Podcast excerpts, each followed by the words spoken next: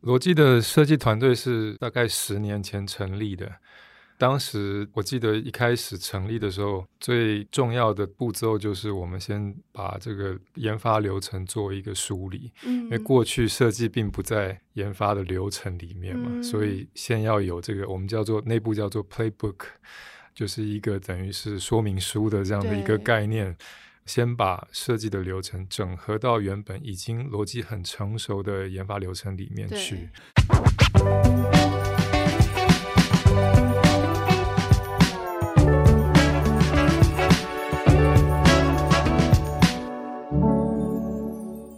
在设计里看生活，在生活里找设计。Hello，各位设计关键字的听众朋友们，大家好，我是艺兴，欢迎大家收听设计新商业单元。在节目开始之前，邀请大家，如果你喜欢我们的节目，或对节目有任何期待或建议，都欢迎留言让我们知道，并且留下五星好评。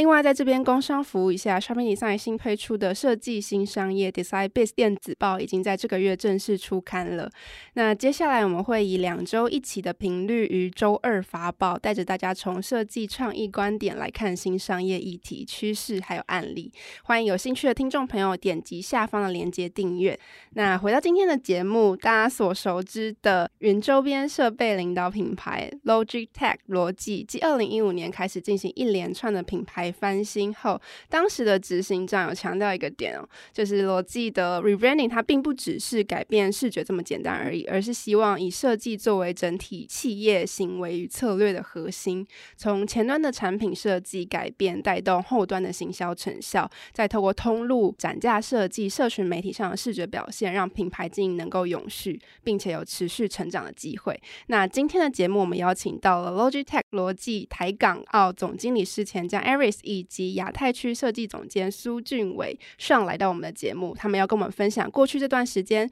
设计思维如何深入组织，带动品牌，同时促进企业的转型跟发展。欢迎两位。Hello，大家好，我是 Logitech 台港澳区总经理施前江。谢谢依稀，大家好，我是苏俊伟 Sean。呃，就如同刚刚前面所说，逻辑在转型的过程中，导入了设计跟美学的体验。那从形象商品到实体的店面，其实都有蛮大程度的翻新。那可不可以请哎总经理先跟我们分享一下，当设计呃进入一个品牌或是一个企业，它如何改变这个品牌形象，同时又如何带动这个策略的发展？我觉得，呃，很多人谈到设计，可能会很直观的就觉得是产品设计啊、外观设计、包装设计。但啊、呃，从我们执行长 Bracken 在谈设计的时候，或者 Logitech 整个，我们从电脑周边转向云周边，然后用设计来变成是 Logitech 一个很重要的 DNA 的时候，我们谈到的并不是只有产品设计，更多的是产品的设计加上体验。加上公司的所有的这些啊、uh, infrastructure 啊，甚至我们的架构，甚至我们的渠道的通路的 approach 等等的，都是有设计的元素。嗯，那这种设计元素其实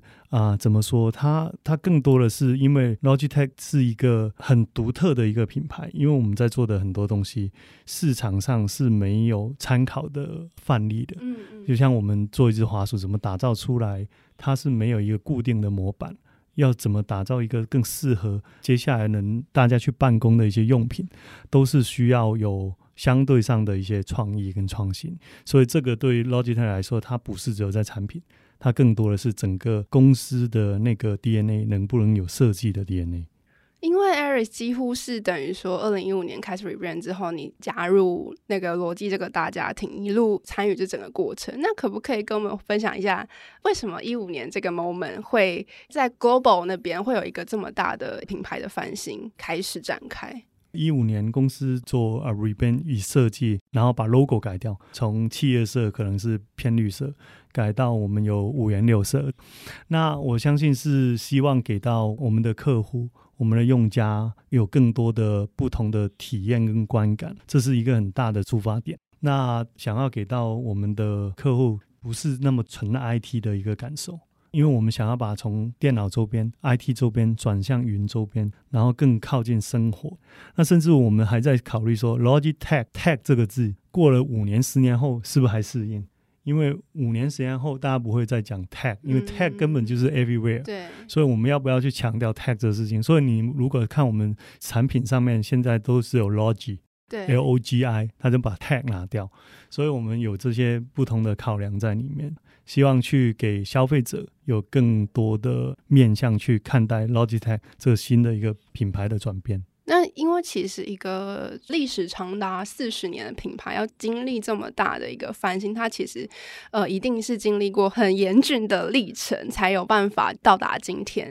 嗯、那还蛮好奇，想要问总经理的是，嗯、我们罗技从一个 IT 科技呃为主的品牌，转型成一个现在想要强调质感生活的品牌，嗯、那这个过程中有没有经历过哪一些困难或挑战？我觉得最大的困难跟挑战是在我加入 Logitech 之前。嗯、那啊，当时的时空背景可能 iPad 啊、iPhone 出来以后，大家觉得我接下来的办公啊、学习啊的电脑都会被取代了。对。所以当时是最困难的时候。嗯、那我相信是因为公司聘用了我们的 Bracken 进来以后，那因为 Bracken 他是他的 background 是从 PNG 从这些公司过来的，然后他就提出 Logitech 需要去转型。需要把公司做一个转型的动作，那转型就是从 IT 周边转向云周边，那个市场就扩得非常大了。对，因为接下来你看哦，像听歌以前在线下，现在都在线上。对，看电影等等的游戏以前也是买光碟片回来装，现在都是线上。嗯，所以我们就自从这样的定位转变以后，我们就开启了啊，我们当时的 multi brand、multi category 的一些策略，所谓就是多品牌、多品类的策略。嗯，那当时我们有 Logitech Ultimate Ears，然后我们也收购了像一个跑步很知名的耳机品牌叫也自己创立了 Logitech G，专门在那个电竞游戏这边的品牌的发展。所以当时我们有 multi brand，然后同时间吸引了很多跟云相对的 category，包括一个是今天大家过了两三年疫情，经常做那个视讯会议，那当时我们已经在做视讯会议。嗯当时我们已经开始在做云视讯会议的这种产品，所以当时大家还不认识，但过了这两三年疫情，所有人都突然间明白，所以有这么大的一个转变。那最困难的肯定是 IT 周边转向云周边这个过程，因为啊、呃、内部很多的资源啊，肯定还想要去 support 原有的生意。但要把那个原有的生意给稳住，然后再把 extra 的资源拿来投资新的这些品类，很难的。包括人才啦，嗯、对，包括我们的销售 marketing 团队有没有这些新品类的知识，或是建立多品牌同时并行的这些 capability，都是这十年来一路一路下来的一些挑战吧。就如同刚刚总经理所说，这十年走来，其实面对很多挑战，然后组织也进行了非常多不同的调整。就除了视觉的上的翻新，其实产品面也进行了蛮大规模的转型，包含从电脑周边转向云周边，它其实可以触及的面向就更广了。嗯、那我们产品的类型跟种类也越来越多了。嗯、那回到产品这个部分，产品的外观除了考虑到更多设计元素之外，其实功能也透过软体的加强跟硬体的整合去加强。强它的性能，也为消费者创造更好的使用者体验嘛。那这边就想要回过头来问产品总监上可不可以跟我们分享过去这段时间，为了让产品设计跟企业的策略同步，组织的内部包含比如说工作流程啊，或者设计的方法，因这些状况，我们到目前为止都曾经做过什么样的调整？罗技的设计团队是大概十年前成立的。当时我记得一开始成立的时候，最重要的步骤就是我们先把这个研发流程做一个梳理，嗯，因为过去设计并不在研发的流程里面嘛，嗯，所以先要有这个我们叫做内部叫做 playbook，就是一个等于是说明书的这样的一个概念，先把设计的流程整合到原本已经逻辑很成熟的研发流程里面去。有了这个大家互相能够沟通的一个规范之后，那后面我觉得在这几年，我们其实不断的在优化这个流程，包括到后面我们也看到在体验的部分，因为原来一开始我们加入的时候，当时第一个阶段是想做更好的硬体产品，嗯，因为当时的硬体产品已经很好，但是其实还有很多的空间，对，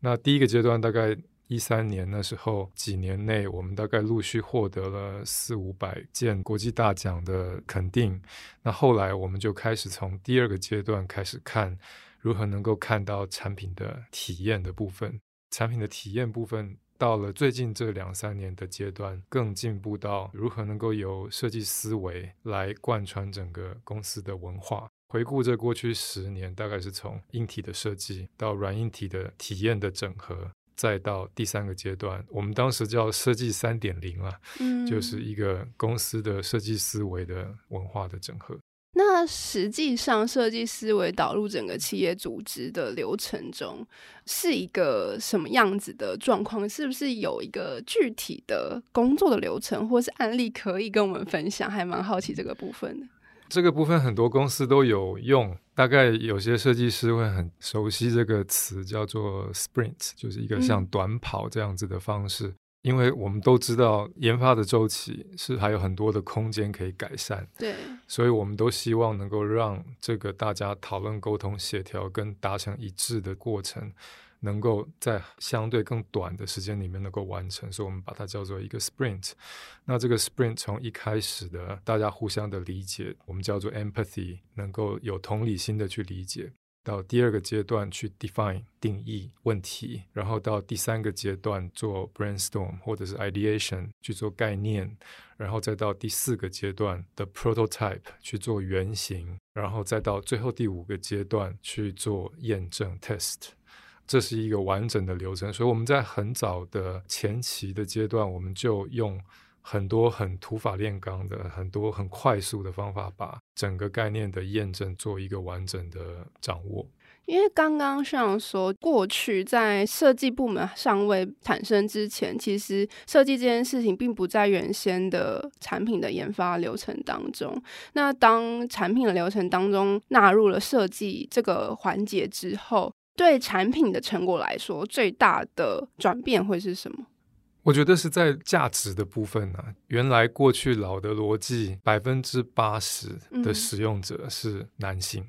嗯、那个年代大概百分之八十是科技宅。会买罗技的产品，确实。那我们也发现这是一个大的问题，因为我们不想只服务科技宅，对吧？对，我们不想只服务科技人，我们想服务更多有很多 underserved 的人群，有很多人事实上他是需要帮助或者是辅助，可是过去他没有这个理解，就如何能够切入到这些产品或应用。经过这几年的努力之后，目前我们的男女比例应该是越来越接近。Aurora 的那个电竞的那个系列，它就是专门针对更 gender neutral 面向消费者嘛。这过去在电竞的世界里面是没有办法想象的，但我们也没有做很落俗套，就是女性就一定要走粉红色吗？也没有，所以。嗯设计到底带来什么价值？我觉得那个价值是一开始在定义题目的时候，设计师带来很多的辩证的过程，去让商业跟技术跟设计这三方能够达到一个好的平衡。应该说，以前做产品基本上就看技术面有什么，我们用设计加入的话，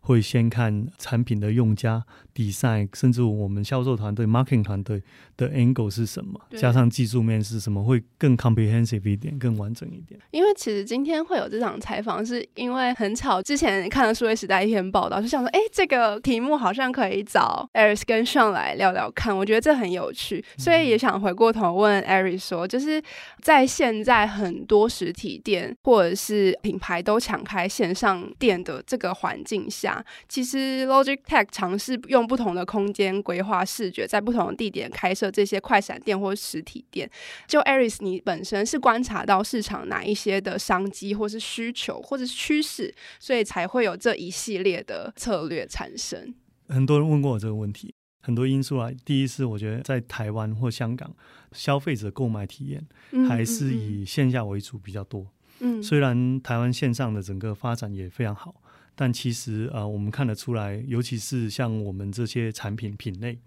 它需要的是消费者去接触得到。给到这些有兴趣的消费者，他能摸得到、看得到，才有办法去提高他的兴趣等等的。线上当然可以玩很多不一样的 campaign 啊，也可以做很多很 fancy 的 design，但相对来说，那个比较单方向一点，没有那么 interactive，然后对产品面的感受也相对比较没有那么强。虽然我们在很多 IT 商圈、很多通路都有很好的一些 set up，但毕竟这些会去的大部分可能都是比较偏向对 IT 很理解。IT 宅啊，或是这些人用家比较为主。但我们的产品，如果我们要云周边，我们要贴近更多的生活，我们相信那群人他是很难去到这些 IT 比较为主的通路去感受跟体验这些产品。嗯，所以说我们就有了这个 idea，说，哎，那我们能不能跳出去试试看？能不能找一些非 IT 商圈的，或是一些 IT 属性不那么强的，嗯、而且像女性、年轻人为主的一些地方去试试看？对，把我们的店开在那边。让我们的消费者有更多的这些面向或是体验，因为以前我们是觉得 IT 就是硬需求，嗯，我有需要我来换，但我觉得我们现在做的是，我们希望的是软需求，是我喜欢了，我想要了，我来换。而不是我需要了我来换，但整体的思维是我们真的觉得这个品牌这些产品，它可以让更多人接触得到，甚至女生在选 IT 产品的时候就可能靠男生。那如果我们今天把产品带到他面前，这样的话对他选择跟购买的时候，那个体验也会比较好。就如同刚刚 Aris 所说的，其实罗辑所做的改变，它其实是让设计跟美感更融入，不管是组织、企业还是品牌的核心，然后成为一个对内跟对外对话的工具或者是语言。设计可以作为工具，也可以作为一种沟通的语言。它同时也可以为企业带来全新的商业的机会嘛。我想要紧接着问的是，品牌跟设计以及设计跟商业之间的关系，虽然刚刚已经稍微有讲到一些，但是如果综合来讲的话，你是怎么去思考这件事情的？我觉得作为一个周边产品的品牌，品牌有卖产品，它是离不开设计的。嗯，对，当然设计的好与坏，也可以带出品牌的不同的高度。对，所以我觉得这两个肯定是息息相关的，在一定的趋势下。你的品牌很容易随着那个趋势去长大，但最终我觉得回到品牌能不能 sustain，像 Roger 四十几年，能不能再走个四十几年，它很重要，还是看它的产品带给消费者设计理念是什么，嗯、消费者能不能 buy in 这个？当消费者也 buy in 了你的设计，因为消费者其实他跟品牌很多时候只有发生一次的关系，就是我买完就跟这个品牌可能。很久再会有连接，但是在他使用的时候，他能不能产生对这个品牌的一个共鸣、对想法，甚至他在下次换，或是他朋友有需求的时候，他会 recommend 这个品牌？这是很重要，是来自于设计。我觉得是息息相关，就是品牌跟设计。嗯、那有更好的设计，相对你的品牌力对消费者的那个新占率也会更高。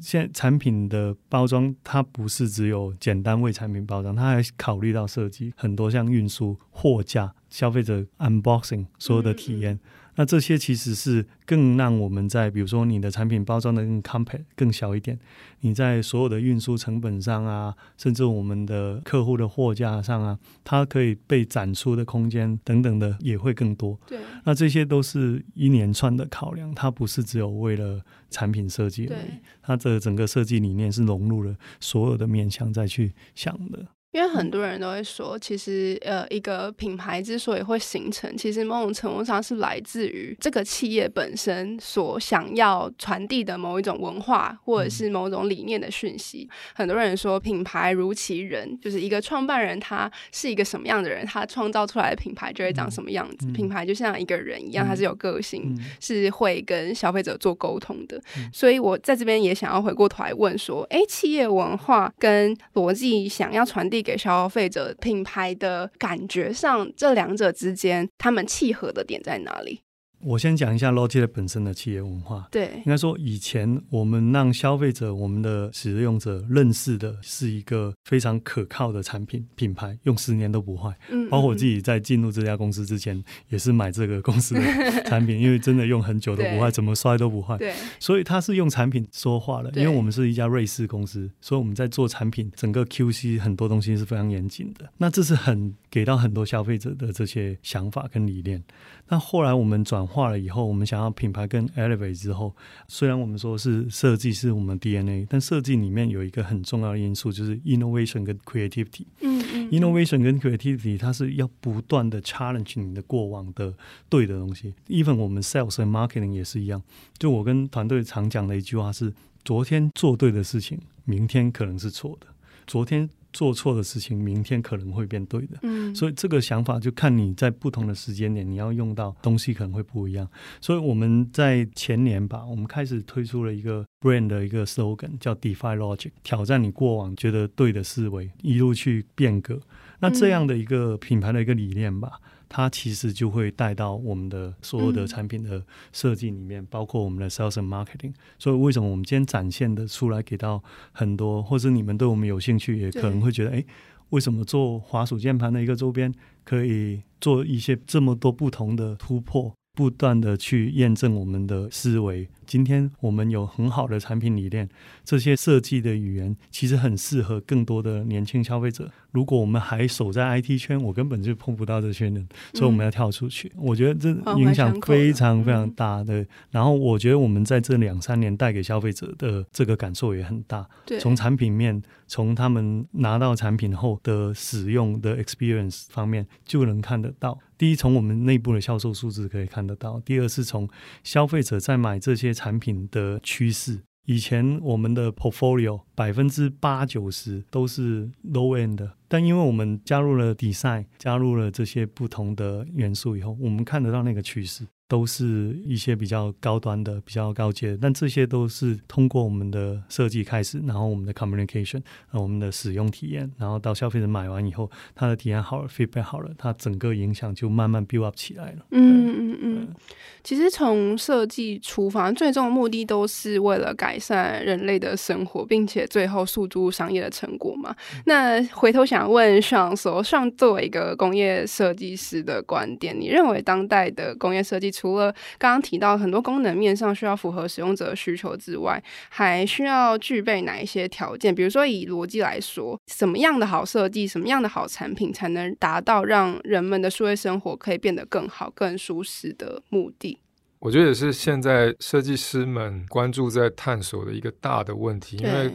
过去大家对于设计能够干嘛理解，大概就是能够做的事情就是很多的美化的角色嘛。嗯、对。但是这么多年，其实我们就希望能够转变这样的一个观念，展现更美的体验。嗯。那体验这个部分不是设计师自己能够办到的，因为设计师。在逻辑需要具备一个能力，就是他能够跟大家一起合作，对他能够当成是那个胶水，嗯，能够把各个不同的部门的人合在一起，把全部的体验串成一个完整的结果。嗯，所以也不见得在逻辑的设计师，大部分的时间不是在做产品，嗯，也不是在画图，嗯，可是更多的时间是如何能够把各个不同的面向里面需要考虑的点。能够把它融合成为一个更完美的体验的一个过程，嗯、这个也是我觉得这，因为我们成立十年的设计团队，对，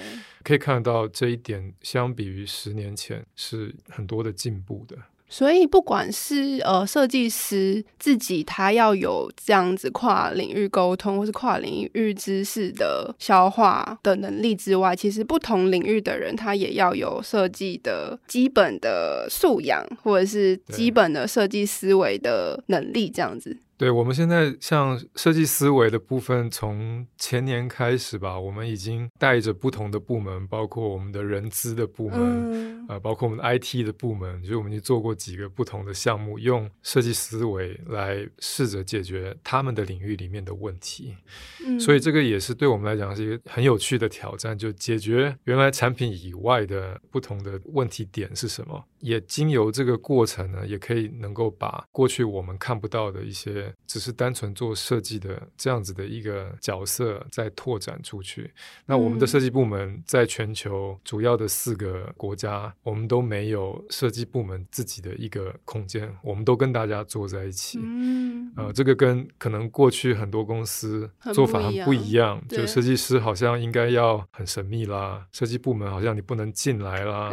或者是设计不能给。你看啦，这个在我们内部的文化里面有这样封闭的想法，我们是完全开放的，嗯嗯、也就是回到刚才讲的，是一个胶水的角色，我们希望能够把大家凝聚在一起。所以等于是没有任何一个部门不跟设计有关系。我们很尝试希望跟大家都有关系。我觉得设设计思维真的会带给一家公司很多的改变。就像他说会帮人资帮啊 IT 处理一些问题，其实就因为我们在固定的 department 里面，对，你很容易因为那个 department 的问题就纠结在那个点上面，不知道怎么去处理。但设计思维是会让你跳出来，因为你在做设计的时候，你就只有一张白纸。你要做什么就是一个很空泛的东西，你就不会只有 focus 在一个点上面。所以我觉得这是会帮大家脱开一个格局，你可以在一个面上去解决你的问题。那这样的话是可以帮到非常多的人啊，也帮到整个组织架构可以更活化。我觉得在至少在台湾可以这么全面的做到这样子的事情的企业，并不是这么的多。那也还想要再问上，就是在整个这十年的历程里面，你觉得就是跨部门协作、跨领域、跨知识的协作、经营，或者是要达成这件事情的过程中，有没有遇到相对比较困难的状况？有的，听起来就蛮多的。其实其实是蛮多的，因为大家都从不同的公司、嗯、对不同的国家的背景进来，所以其实一开始大家都是很好的设计师，但是什么才是对逻辑最好的设计，这又是另外一回事了。嗯嗯所以，也许一开始，我觉得第一步做到好的硬体设计，那个大家都很拿手。对对对。但是，最终如何能够让设计的思维变成是公司文化的一部分，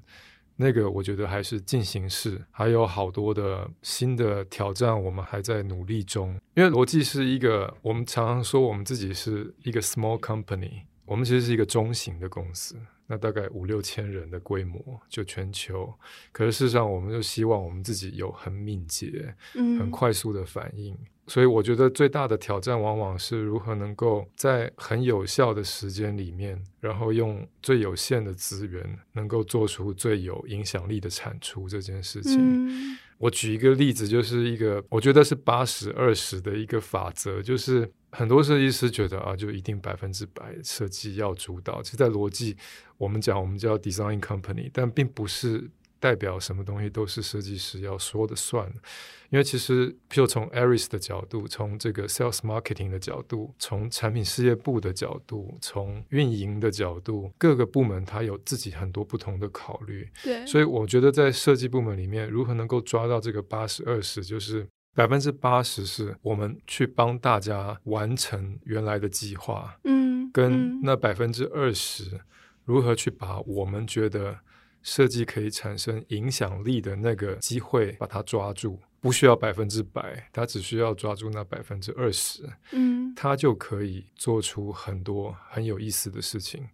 我觉得这也是过去这么多年来，在英文里面他们叫做 pick the right right battle 嘛，就是你选择你对的战场做对的事情，所以设计师一样选择对的项目去做出它的影响力。对，但很多东西其实设计只要刚刚好就好。嗯，嗯，那刚刚好那个平衡在哪里就不太好抓。像作为一个在台湾养成国外发展，最后又再回到台湾带领团队的一个设计师，那呃，你认为台湾在工业设计人才的培养跟发展上，我觉得这问题很难，但是我还是想问问看，就是你觉得哪哪个地方是相当有潜力的，又有哪些地方是你觉得可以再更好的？我觉得我我太有资格讲这个。答 案，因为我就是我就是一个台客嘛，嗯、就是我全部就的学历都在台湾，对对对，中间遇到很多的贵人。可是台湾的设计师，其实台湾设计教育它能够提供很扎实的基础教育。台湾的设计师们，我觉得相比其实很多环境，它还是有很多的机会。对，那那个机会不仅仅是在台湾，不仅仅是在所学的专业，其实那个机会往往是。自己要去找，自己要主动出去找。台湾这个地理位置跟作为台湾人的这样的一个特性，其实它有好多好多的可能性。嗯，那那个可能性，我觉得不需要特别的，一定是非得要去到欧美才能够发挥。其实它有好多好多新的市场，有好多好多还没有被享受到设计能够带来的服务的人，他们都需要设计。所以回到台湾的设计师能够做什么？台湾这么多元融合的环境里面，在台北市，你可以看到数一数二的豪宅，嗯、你也可以看到铁皮屋这样的一个多元的文化。嗯、台湾的设计师有的就是具备很多元的理解的背景，嗯，再加上台湾人本身也很努力的这个特性。我觉得台湾的设计师其实应该能够去发展一些更大的主题。对。我觉得回到刚刚我们谈，就是呃，设计之于品牌这样子的密不可分的关系。呃，设计形塑了品牌，然后品牌支持了企业的发展，然后形成了一个正向循环。最终目的其实都希望企业可以永续的发展。那回到永续这一题，因为刚刚总监有提到说，我们其实可以来谈谈逻辑对于永续议题的想法。嗯、那我想要问的是，就是在就目前来说，逻辑在去面对品牌的永续这一题，目前来说。做了哪一些努力，然后有一些哪有哪些事情是正在进行的？我觉得我们很早之前就提出永续这个概念，在公司内部里面。然后啊、呃、Logitech 我们有条产品线 Logi G。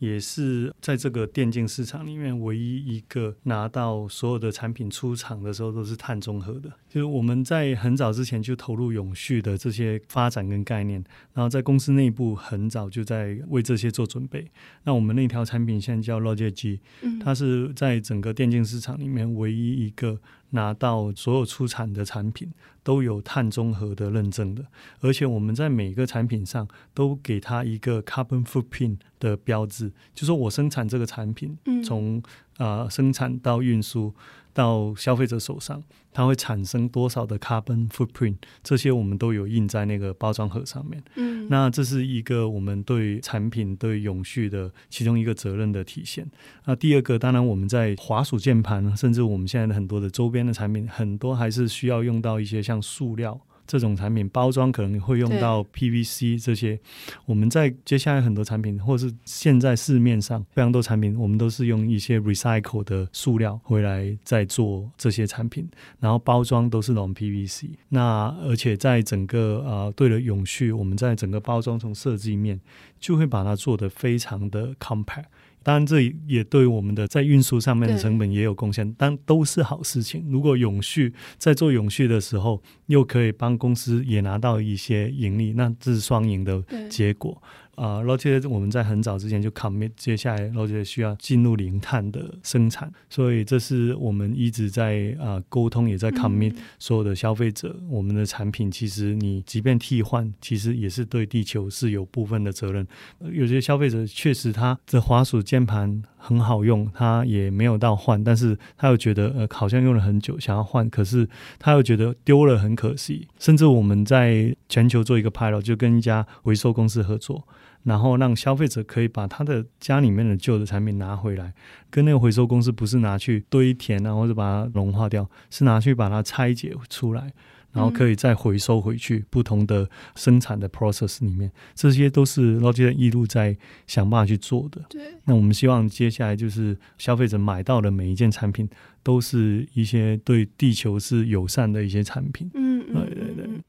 那最后一个问题就是，呃，想想要展望一下未来，因为其实我们也知道台港地区其实也是逻辑发展一个重点的区域嘛。嗯、那接下来在台港市场，就是逻辑针对接下来的不管是线上或线下的布局，将会采取什么样的策略？啊、呃，香港跟台湾还是有不一样的市场的布局啦。对，因为香港毕竟线下的生意量体量还是比线上大非常多。嗯嗯嗯。比如说我们在台湾可能是六四七三左右的比例，在香港即便经过疫情以后，它还是九比一啊，这么这这么多。反而疫情后面大家又回到线下消费力更强，嗯、所以我们在香港线下其实开了十一个店。哎，所以我们在香港其实更多的是。把真正已经跳出 IT，以我们现在香港在这些跟 partner 合作的那些 non IT 的店，它的营收是非常好的，而且也可以达到一个很好的损益。而且它在卖的产品里面，包括平均单价啦，比如说这些永续比较高单价的产品，都是占了百分之七八十 percent 在那些店的组合。消费者很有意识，对对，消费者非常有意识，而且消费者也很大的趋势，他想要买一些比较好的产品，对，然后对地球也是相对是环保。包括像我们自己是作为爸妈，我们在教小朋友。买玩具的时候，也会请他去看看有没有这些标签等等的，不要对地球造成过多的这些负担。所以我觉得这是一个很大的趋势。那这也是我觉得 Logitech 也就做对了一件很好的事情。那我们在香港会用线下更多的这些沟通。那台湾我们其实是线上线下并行。台湾我们更看重是接下来的 OMO 怎么去做。就是 online 跟 offline 的整个 merge 怎么去做 merge，消费者从 online 购买线下体验怎么做更好的一些定位。对。然后呃，现在在尝试的也是让台湾的店可以开到不同的一些商圈去啊，包括我们在呃星光三月等等的这些会开立新的店。线下的发展我们还是以。新的店型拓展为主，然后接触更多的新形态的消费者。那线上的话，我们会更集啊、呃、更集中去跟消费者谈品牌的一些想要推广的价值，包括永续。嗯、以前我们跟线上的这些通路可能会做一个什么 Logitech Super Brand Week 或者是 Super Brand Day，嗯嗯嗯，但我们今天就会跟他们讨论说，我们能不能做一个 Sustainability Week，做一个 Logitech Week，就是去沟通，哎，我们这些产品其实是。对地球、对环保是有利的，然后甚至呃一些年轻人呢，我们可能用主题，比如说像比较 neutral 的这种产品去跟他们沟通，所以线上线下发展其实会蛮不一样。嗯、但我觉得对台湾消费者来说，他们可以更感受得到，也看得到 Logitech 在这方面不同的突破跟尝试。嗯。非常期待逻辑接下来的发展。那今天非常谢谢两位来到我们节目中分享 Logitech 如何透过设计作为驱动企业发展的核心，并且为消费者创造更多的体验。那同时也为品牌的永续带来崭新的机会。那今天的节目就到这里。最后还是要再次邀请听众朋友，如果大家对于设计新商业的议题还有任何的好奇，或是希望听到我们专访哪一个你很感兴趣的对象，都欢迎留言让我们知道，并留下五星好评。那除此之外呢，也欢迎持续锁定设计关键字的 Podcast，或到 SD 的脸书官网 IG 来追踪我们设计关键字。我们下次见喽，拜拜。